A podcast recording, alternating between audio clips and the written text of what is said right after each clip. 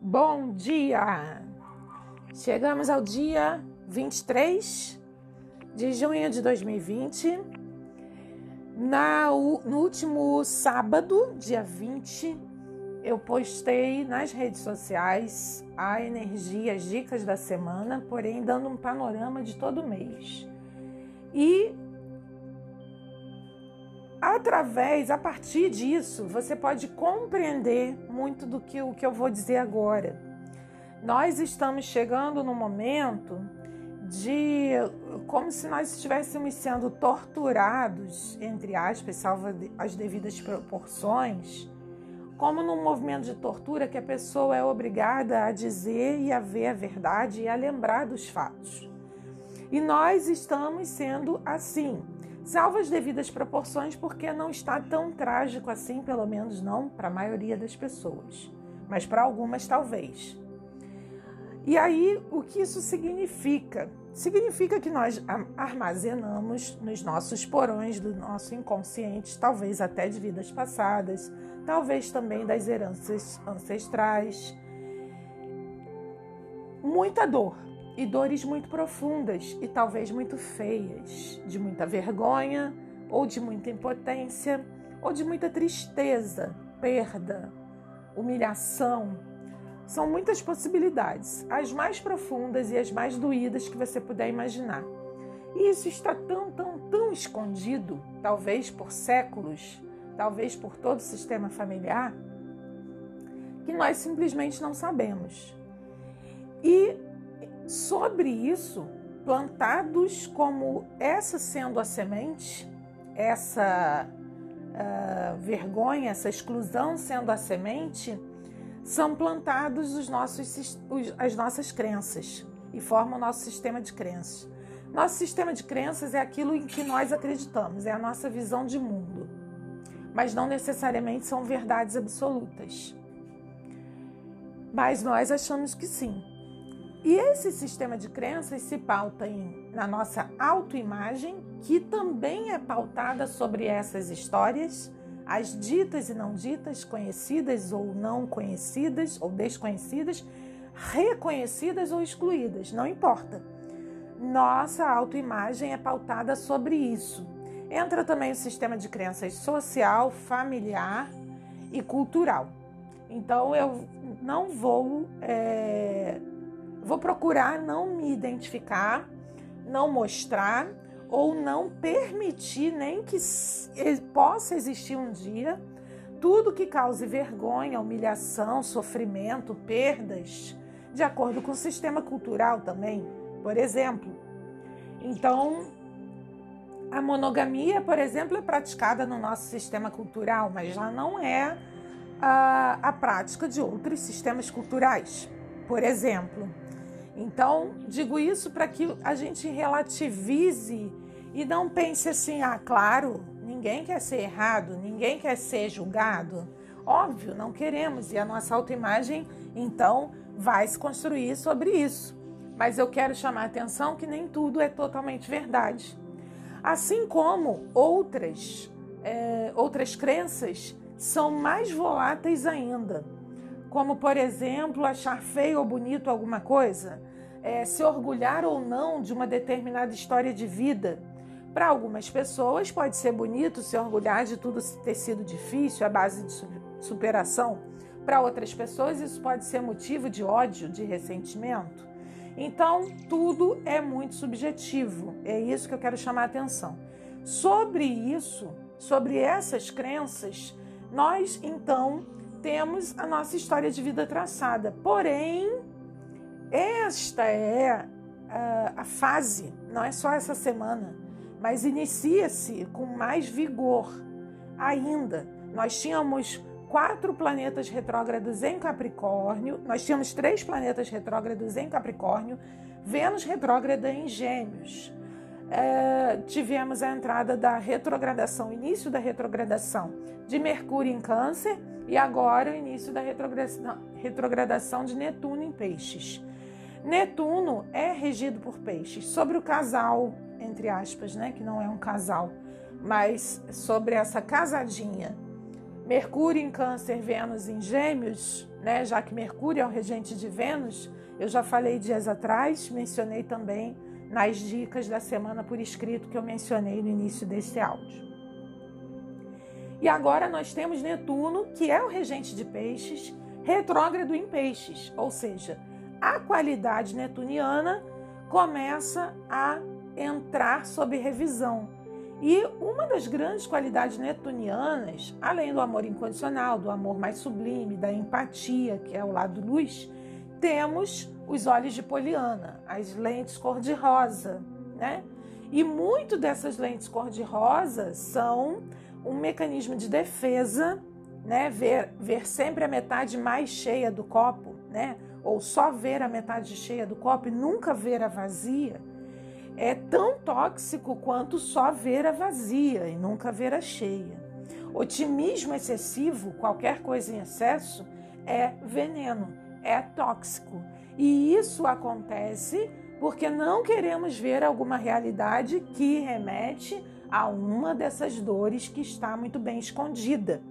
Então, se eu tenho dores de perda, de luto, de saudade e é, isso não está bem reconhecido, ou isso me fez sofrer tanto, tanto, tanto, ou fez sofrer o meu pai ou a minha mãe por conta disso, que eu coloquei isso como algo muito ruim no meu julgamento, no meu sistema de crenças. Mas saudade não é bom nem ruim, é só saudade. E é legítimo. Uma coisa não precisa ser boa ou ruim, ela só precisa ser. Ela só precisa ter o espaço de ser de que é legítimo. A partir da legitimidade do reconhecimento, da abertura dos olhos, das lentes corretas, não as de poliana ou as que só vêm a metade vazia do copo, mas sim as lentes na justa medida. A justa medida, é só isso. Essas lentes na justa medida, elas vão uh, nos, uh, nos permitir a construção de decisões, de escolhas e de um plano de vida mais genuíno, mais ancorado com a nossa, é, nossa missão. Não, não, não, não falo de missão no sentido utópico, falo da nossa missão assim, um propósito. Por que, que estamos aqui? Por que, que temos os dons e talentos que temos? Por que temos a história de vida que temos? Toda história de vida ela é um ensaio, ela é um laboratório para algo muito melhor que viemos realizar, experimentar. Viemos experimentar colheitas, ciclos que se repetem de semeadura, colheita e morte, semeadura, colheita e morte, semeadura, colheita e morte. Muitas vezes na nossa vida esse ciclo se repete e é natural.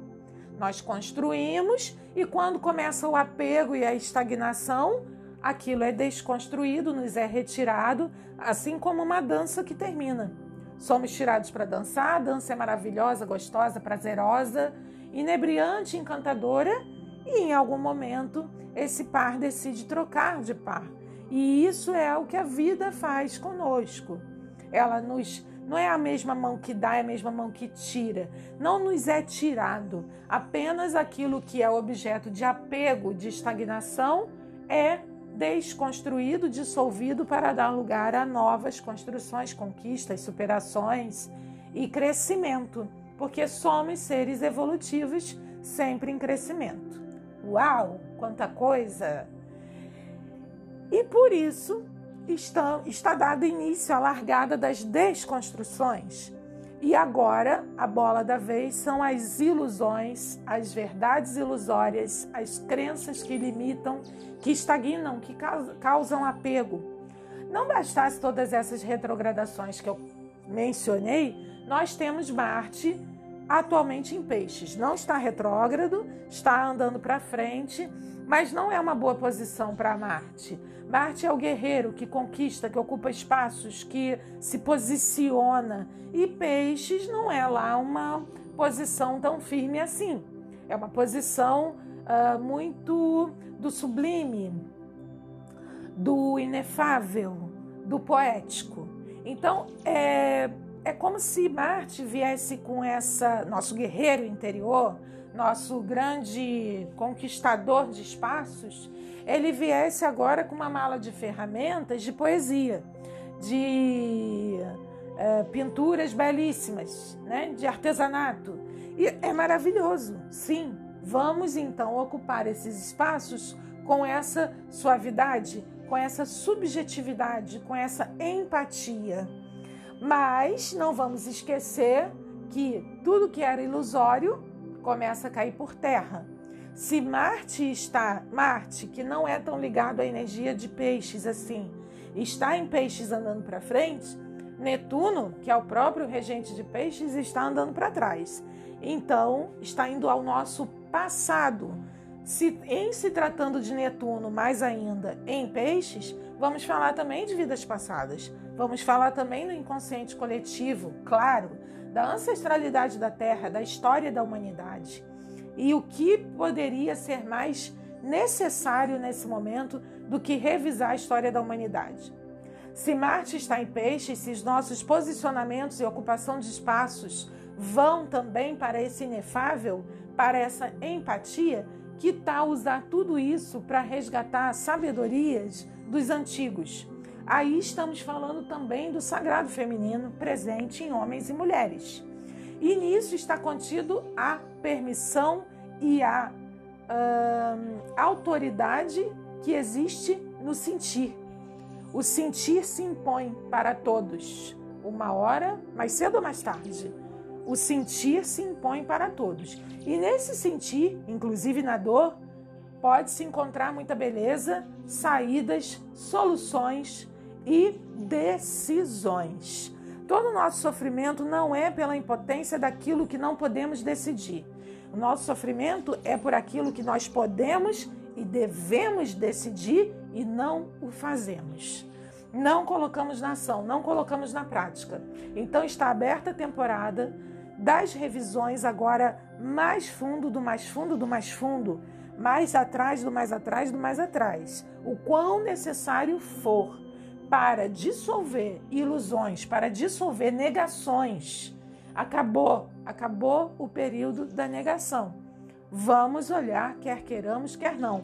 Vai ser destrinchado mais ainda do que já está sendo na coletividade, inclusive, as grandes verdades e não mais as crenças, não mais os dogmas, não mais a ilusão de que se formos bonzinhos, Deus vai nos proteger. Isso não é real. Tudo que nos acontece é uma projeção de nossa consciência, decisões, escolhas e ação. Estamos aqui encarnados num corpo, somos responsáveis por nossa saúde, por nosso equilíbrio e por nossas realizações. E esse é o momento que temos para revisões durante todo esse mês, né? Até o final de junho, principalmente.